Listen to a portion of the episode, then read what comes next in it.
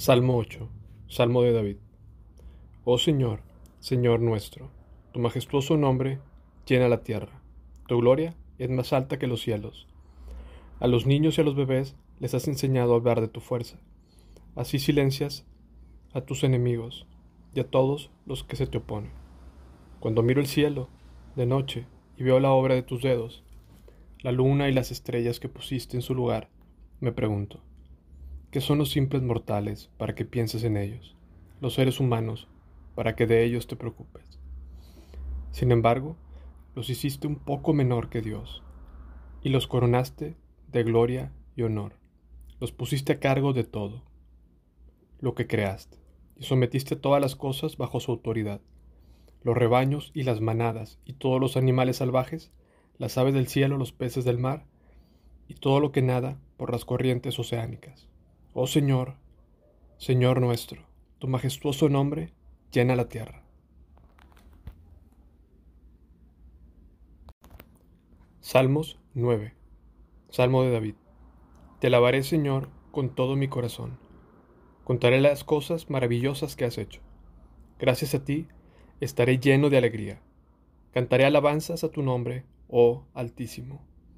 Mis enemigos retrocedieron, tambalearon y murieron cuando apareciste, pues has juzgado mi favor. Desde tu trono juzgaste con imparcialidad. Reprendiste a las naciones y destruiste a los malvados. Borraste sus nombres para siempre. El enemigo está acabado. Quedó en ruinas eternas.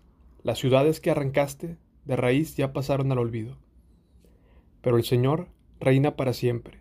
Desde su trono lleva a cabo el juicio. Juzgará al mundo con justicia y gobernará las naciones con imparcialidad. El Señor es un refugio para los oprimidos, un lugar seguro en tiempos difíciles. Los que conocen tu nombre confían en ti, porque tú, oh Señor, no abandonas a los que te buscan. Canten alabanzas al Señor que reina en Jerusalén.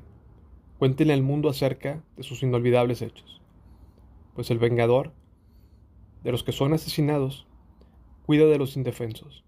No pasa por alto el clamor de los que sufren. Señor, ten misericordia de mí. Mira cómo me atormentan mis enemigos. Arrebátame de las garras de la muerte. Sálvame para que te alabe públicamente en las puertas de Jerusalén, para que me alegre porque me ha rescatado. Las naciones han caído en el hoyo que cavaron para otros. Sus propios pies quedaron atrapados en la trampa que tendieron. Al Señor lo conocen por su justicia. Los malvados son presos de sus propias acciones. Los malvados descenderán a la tumba.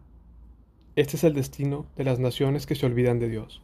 Pero aquellos que pasen necesidad no quedarán olvidados para siempre.